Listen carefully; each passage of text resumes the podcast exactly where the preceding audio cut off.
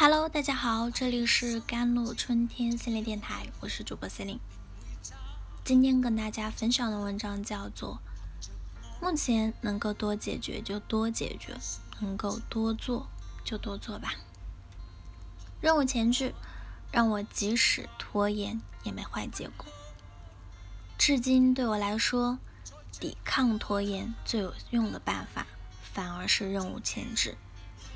关注这个号老读者一定知道啊，我断更过好几次，每次断更短则四五个月，长达则整年。这些原罪无不跟我的拖延有关。但是现在你看，我都更了那么久了，我都想给自己点点赞了。为什么这样？因为我拖延症治好了吗？其实没有，很多时候我还是会拖延。只是以前的时候，一旦拖延就会造成巨大的后果。现在拖延，我却能够做到不让自己的拖延影响到自己要做的事情，这就是很牛逼的转变，好吗？我怎么做的呢？总结一句话就是：目前能够多解决就多解决，能够多做就多做。这是源于对自身惰性有过。多次深刻体会，也吃过多次苦果之后，才找到了法子。这个法子是我很有用。这个解决思路聪明之处在于，我其实面临两个问题啊，一个是自己有拖延症的这个毛病，一个是拖延可能会导致后嗯恶劣的后果。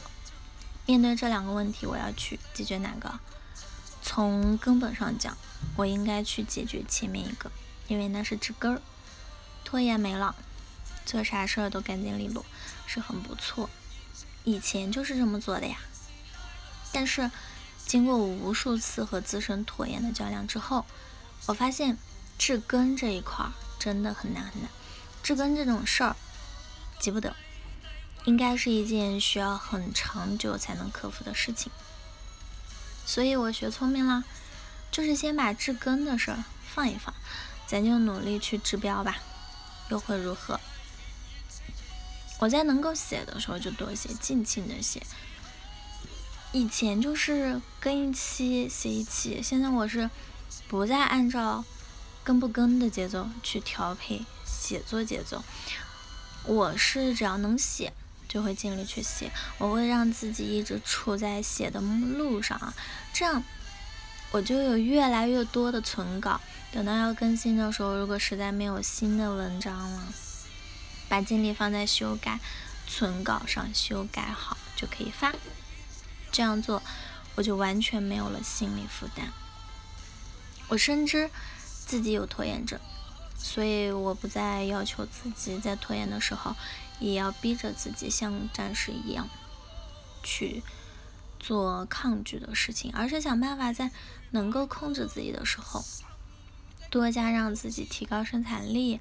我觉得这是一个绝妙的思维转变。正因为我了解自己的惰性，能够预期到我以后依然还是会犯拖延的毛病，所以在我能够不拖的时候，我就做足准备，积蓄到足够多的存量。另外，我还想到啊，当我们做计划的时候。其实并不是给当下的那个自己做的，而是给未来的想象中的那个自己做的。但那是一个理想状态的自己，理想状态自己跟当下的自己并不是同一个人。理想状态的自己不会有痛有痒，而当下的那个自己时时刻刻都能感受到痛痒。所以，寄希望于未来自己。在我看来，那只能是一个不得已选择。我当我觉得未来的自己应该怎样做，应该去做什么时候，我不确定到了那个时刻，对于那个时刻的真实的自己，他还愿不愿意去？我并不觉得当下都不愿意去做的事情，未来的那个自己。会有更多的意愿，觉得当下不要做的事情，未来的那个自己会去做，其实就是在给未来的那个自己传了一个很烂的球。所以我会把希望寄予当下，有意愿多做就多做嘛。我们只是能管得住当下的那个自己啊。反倒是这样，某种程度上反而更大有利于我去植根，因为我从容了。以前因为拖延导致断更，又因为断更产生自我谴责，从而进一步的不敢去对，嗯，面对公众号这事儿，于是就断了那么久没更。现在我也有拖延啊，不过是因为存稿嘛，所以我就完全免除自责，顶多就是拖个两三天不想写东西，但是心情好了又会去写。还记得以前说过，拖延本质上是一种情绪障碍吗？心情不好的时候就想拖，自然心情就好了，拖延欲就消减了。对于拖延这件事儿，我更有了一种认识，深刻的认识和接纳到自己的不足，其实也是某种程度上的成熟。好啦，以上就是今天的节目内容啦。咨询请加我的手机微信号：幺三八二二七幺八九九五，我是司令，我们下期节目再见。